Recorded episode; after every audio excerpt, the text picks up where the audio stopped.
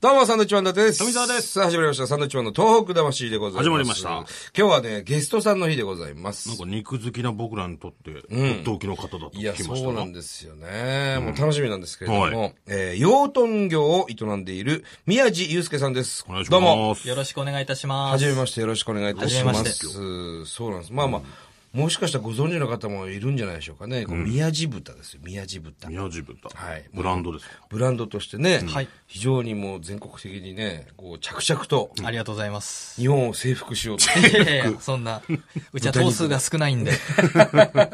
宮地豚の宮地さんでございます。ちょっとご紹介したいと思います。お願いしますえー湘南は藤沢に、えー養豚農家の長男として生まれました。えー慶応大学卒業後、もう慶応ですよ。だって慶応ボーイですよ。もうそこでもう次元がね、ぼ僕らとは違うんですけども、慶応大学卒業後、人材派遣の会社に就職したのですが、えー後に実家を引き継ぐという、これ辞めたんですね、会社はね。そうですね。会社辞めて、実家を引き継ぎました。そして宮地豚を、えー神奈川県のトップブランドに押し上げる。のみならず、一次産業をかっこよくて感動があって稼げる産経産業にするために、新しい農業を目指して奮闘中すで。ごいですね。ね、かっこよくて感動があって稼げる産経産業。これ農家、まあ農業って特にその 6K とか言われてましたよね、昔ね。 そうですね。あの、よく、まあ、3系きつい、汚い、危険って言われるんですけうんはいはいはいどはい、まあ、僕はもう少し3をふふわ増やしてですね、はい。きつい、汚い、かっこ悪い、臭い、稼げない、結婚できない6系産うわう業。わうわ。ひどい話ですね。 ひどいですね、それは。まあ、半分冗談なんですけど、それをかっこよくて感動があって稼げる。あそうですそっちの逆の産経産業にしようと。はい。いうことでございます。はいえー六本木に農家のための実験レストラン、六本木農園をプロデュースもされたんですね、こちらね。そうですね。六一本緒木に農あ園の参加させていただいて、はいプ。ロデュースに参加さ、参加されました。そして農家の小せがれネットワークを立ち上げたり、えー今や農家の若きリーダーとして結婚する暇もないということだったのですが、んつい先日、ん結婚されました。あらおめでとうございます。おめでとうございあますりがとうございます。 36歳。今あるじゃないですか、結婚する。結婚する暇あったんですけどあの今ちょうどものすごいうまくいってますからあ、うまくいってる。ええいいですね暇が少しずつ出てきたなるほということなんですけど、ね。ありがとうございます。あのー、要するに養豚場の方ですよ。で豚農家ですね。ね。はい。豚肉、美味しい豚肉を作ってらっしゃる方。ど。うん。豚肉は僕はもう大好きなんですよね。一嬉しいです番ね好きなのとんかつですもんね。とんかつ大好きなんですもうよ。宮地豚のロースでとんかつ食べたら、いびっくりしますよ。もう甘みが、も甘みがう全然違うんですよ。マジですか、はい。さあ、じゃあ持ってきていただきま しょう。残念ながらあないんですよ。ないんですよ。あないんですないんですよ。びっくりした。ちょっとドキドキドキドキしちゃいました。あ、そういうのあん だのっかてな宮地さんが持ねってきてないんだからないですよ、それはね。えーいや、一回食ってみたいねえ、どんなものなのかね。もう、全然違うって言ってましたよね。いや、もう、あの、僕、あの、毎月バーベキューイベントを開催してるんですけど、はいはいはい。あの参加される方には、ええよそで豚肉食べられなくなってもいいという覚悟をして遊びに来てくださいと。そそんな自信ありです。ハードル自信ガあンりガでンす上がってますからね。のハードルをさらに超えていきます。マジです か言い過ぎだよ。そんなにうまい豚肉って、あんまりね、その、この豚肉めちゃくちゃ美味しいんですよって言われたことがないので、はい。牛肉だったら結構ね、その、えええそうねーなんていうんですか、あの、英英語だ語と、かね英語ランク。そうですね。うんあの、なんととなくわ、ランクにこう分けられてるじゃないですか。はまあ、僕らの地元で言うと仙台牛なんかは非い常に英語ランクだったりするんですけど、大田原牛とかね。はい。豚ってそういうランクはあるんですか一応3階級分かれてはいるんですけど、はいでもあれって味じゃないんですよね。あ、違うんですか違うんです。あの、背脂肪の厚さだとか、まあ、ほう肉のつき具合だとかええで、まあ、なんでまあ、上中並みみたいな感じに分かれているんですよね。ほーでもそこももちろん大事なんですけど、やっぱり、味はまた別物なんですよね。ほうほうほうええだからうちはそういう上物として出すのももちろん大事なんですけど、それよりもいかに美味しい豚を生産するかを気をつけて育てているなといるうほこどと。ですね。美味しく育てるコツというか、そういうのってあるんですかあります、ありますほう。いかにストレスなく育てるかと。豚に。はい。ほう、例えばどういうストレスがあるんですか他の。やっぱり普通あの、蜜買いと言って、はいあの、ぎゅうぎゅう詰めに飼っちゃうんですね。あーぶ豚なのにぎゅうぎゅう詰めにしないんですよ。牛養牛。豚場はね、確かに。なんかそんなイメそういうイーメージジあありりまますすよよね。ね。うんでもうちはゆったりとしたスペースで飼うわけですね。ほう。あと大事なのは、うちでは腹飼いと呼んでるんですけど、はい兄弟だけを一つの小屋で飼うほんですね。で、あの、群れをなす生き物は何でもそうなんですけど、はい必ず喧嘩をして順位付けをします。う。なるほど。でもあの生まれて母乳を飲む段階で順位付けが決まっているので豚は、そこに新しい群れを混ぜなければもうずっと仲良く穏やかに育っていくんですね。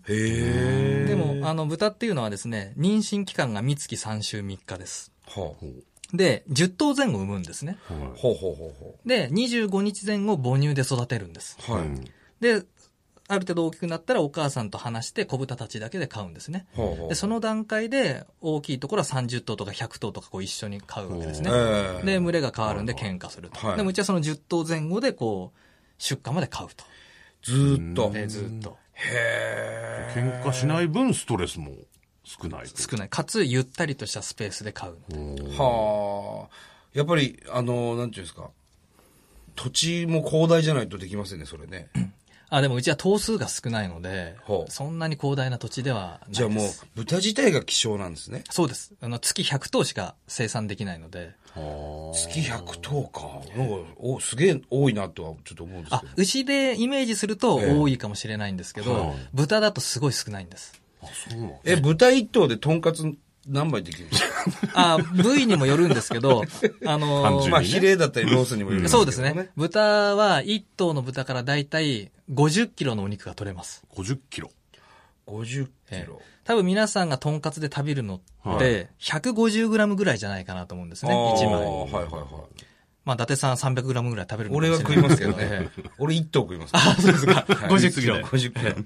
まあ、なので、あのー、まあ、結構たくさんですね。おーそうですえね。まあ、で、今おっしゃった通り、そのロース、はい。よくロースカツ出るんですけど、ロースは1頭の豚から9キロぐらいしか取れないんですね。あ、その50キロの中からではもい9キロ。はい。あとは全部ヒレですかいやいや、ヒレは1キロしか取れないんですう。わとっても貴重なんです、ヒレは。あと40キロなんですかじゃあ。あと、まあ、バラ肉。バラ肉、あと、多いのがもも肉ですね。豚もも。はい。うんうんうん。あと、腕肉。はあ、はあはあ、で、ももはハムにしたり、はい腕肉っていうのはソーセージにするんですね。おーだからもも、まあ、要は足の部分は加工品に回しはて、いさっき言ったロースだとかバラだとか、ヒレだとかはは、いいやそういうトンカツだとか、えまあ、いわゆるテーブルミートにしていくとえ。はあいうのが一般的ですね。なるほどね。なんだ。あの、豚に知らなかった与える餌なんかもやっぱこう他とは違ったりするんですかまあそれは違い企ま業すね秘密だったりするんでしょうけど。うちは、あの、一般的に豚はトウモロコシがメインの餌なんですけど、コーン食ってんですかそうなんです。うちはトウモロコシは揚げないで、え芋、麦をかなり多めに配合してへえ。やってますねそ。れは、そうするとどうなっていくのそうするとですね、あまあトータルなんですけど、その環境とねはい、あのまあ肉質が非常に柔らかくて繊維がきめ細かくなって、ジューシーで脂身がとってもクリーミうわ もう腹減ってきたよ、もう。ー。用意してくればよかったですね。えいやもう、あの、本当に宮治さんね、なんで今日持ってこないんですかえ。本当すい ません。いや、今本日当だですかね。ら、ちょっと前にもちろんお会いしてね、ご挨拶させてもらったんですけど、思いっきり手ぶらだったん で、俺もちょっとおかしいなと思っあてた。れと思ってね、せめてハムみたいなねね。どうですかみたいなのあんのかなと思いっやたら。、多少ここでこう、一つこう、つまんで食べて、あ、これはもう本当に違いますねっていうそうのでをすよね言いたかったのに、なんなの そんな遠くないでしょだって家だってその藤沢でしょそうですね。いやー、あの、もったいぶった方が より美味しく伝わるかなと。いや、もう本当にね、いや、うまい豚って食いたいよね。ねえ、どんな、そう、クリーミーって肉で効かないじゃないです聞か。かないです。だから鶏肉もね、そういう、例えば三大鶏とかあるじゃないですか。北、じ肥大鶏とかね、はいえ名古屋コーチンとかいろいろありますけど。まあ、牛肉もさっき言ったように、A5 ランクの松坂牛だったりいろいろありますけど、豚の、本当にうまい豚を、どうやって食うのが一番うまいんですか豚肉。うちはバーベキューは割とおすすめしてますね。だってバーベキューもやっぱり牛肉のイメージがあるわけです。バーベキューって言ったらやっああ、ぱり普その通、普通の方はそうですね。ですよね、ええ豚肉のバーベキュー。そうですね。そう、豚を6ミリ厚ぐらいにカットして、うちの場合はですね、宮地豚バーベキューでは、それを、あの、岩塩とブラックペッパーだけで食べていただくと。で、炭火で網で焼くと、こう肉汁と油がポタポタ滴り落はいちはいはていはい、それがこう炭に当たってじゅわっとこういぶされて軽くスモークがかかったような感じになるんで、まあ、すごい香ばしくて、あの、味わいも美味しくなりますね。あと、大事なのはその、タレをつけない。いや、タレうまいでしょ。いやいや、タレは、タレでびっちょびちょにして食べたいですいやそれだと美味しい豚の味がわかんなくなっちゃいます。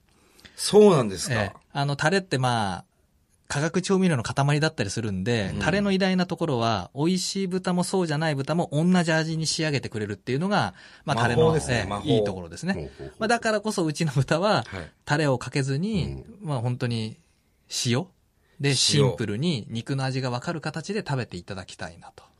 だからなんで持ってこないんだろうな。 そこに行き着くんですけつどくね。よ、本当に。ああ、もう塩、まあ、岩塩と、素材の味をねブラックペーパーで食べると。そうですね。あと、しゃぶしゃぶもおすすめですけど、しゃぶしゃぶ。しゃぶしゃぶも、あの、タレじゃなくて塩で、ええええ食べていただくと。しゃぶしゃぶを塩でしゃ食べぶるしゃぶ塩でそうです、塩です。ああ、お湯の中でシャーシャーやって。そうです、そうです、そうです。塩で食うんですかそうです。ヘルシーですね、また。いや、ヘルシーですよ。だからね、豚は太るなんて言いますけど、太らないですよ、豚は。へあの、豚って本当にいい食材で、はいあの、ビタミン B 群を全部持っている数少ない食材なんですね。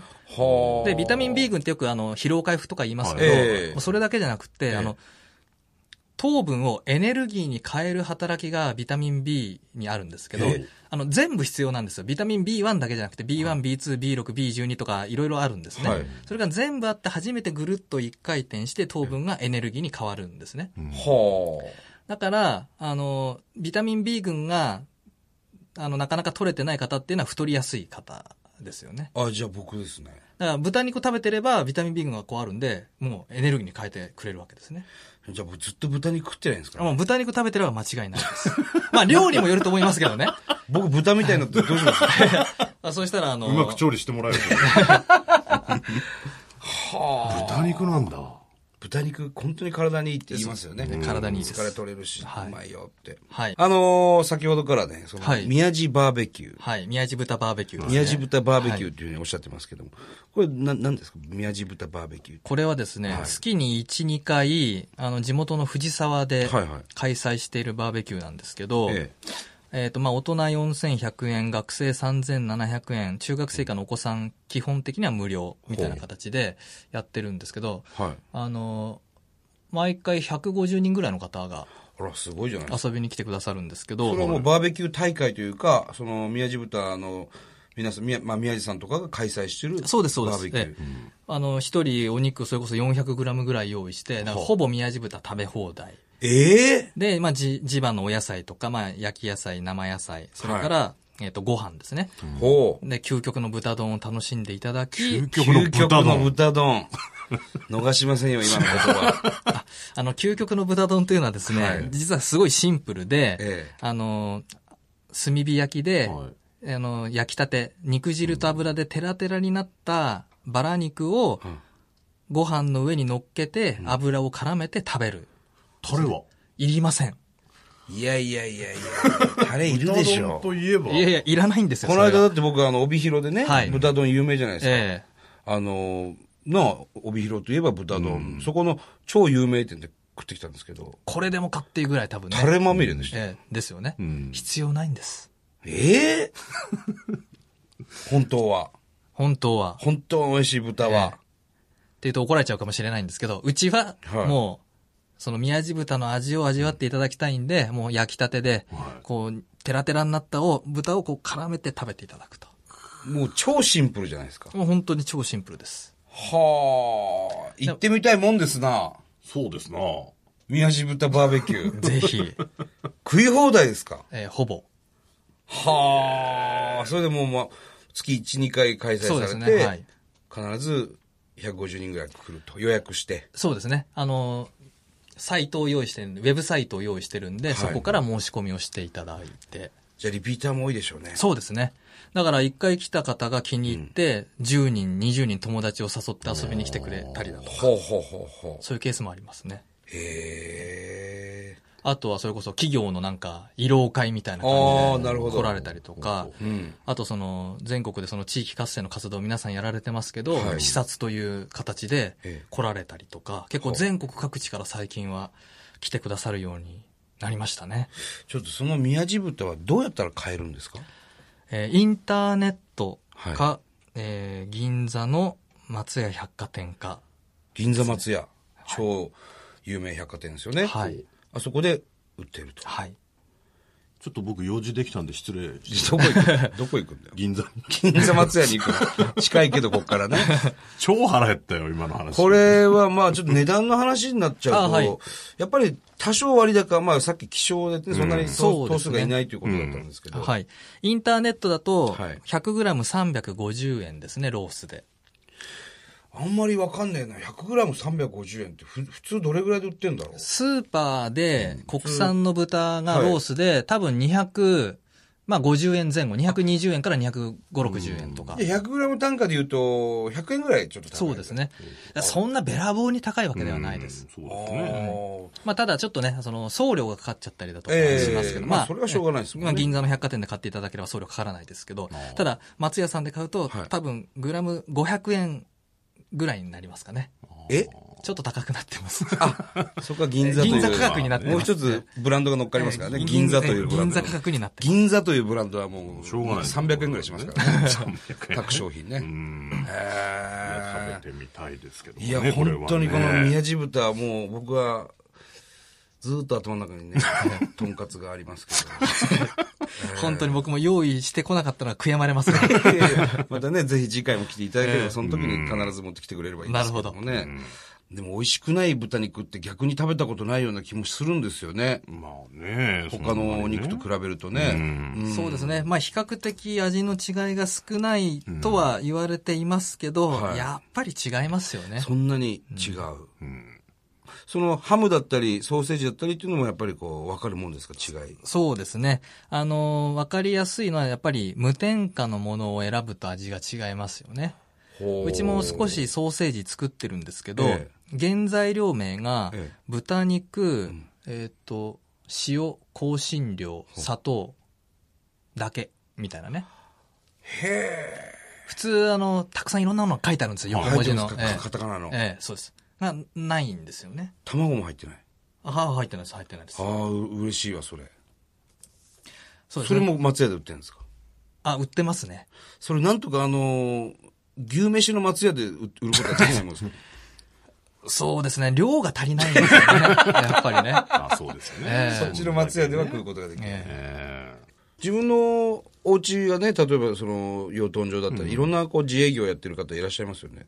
で、自分の親父がそれをやってるんだから、まあ仕事を毎日見てて、俺も親父みたいになるんだっていうのを小さい頃からその憧れがあったわけではなかったんわです。けではなかったですむしね。ろ逆だったんですね。そうですね。まあ、それよりはやっぱり自分のこう道を見つけて、なんと、まあ、漠然とですけど、こう、かっこいいね、仕事をしたいな、みたいな。うーん。でもお父さんとしてみればこうやって戻ってきてくれたから嬉しいですよいやね。今では嬉しいと思いますけどね。でも、親父はもう自分の代で農業はやめようと、もう思ってたみたいですね。ああ、そうなんですか、そこで長男がこうやって本気で、ね、話してきてくれたわけだから、そう、そんな簡単なことじゃねえんだぞって言いながらも、嬉しかったでしょうね、お父さんはね。だと思うんですけどね。いいですね。後にこうやって自営業を継いで、しっかりやってらっしゃるってことはね。そうなんですよ。だから、まあ農業に限らず、全国各地ね、自営業、家業をやられている家ってたくさんあると思うんですよいっね。ぱいありますよ。ねうんで、もう皆さん大概継がないとか興味なくて、こう東京に出てきて働いてるわけですよね。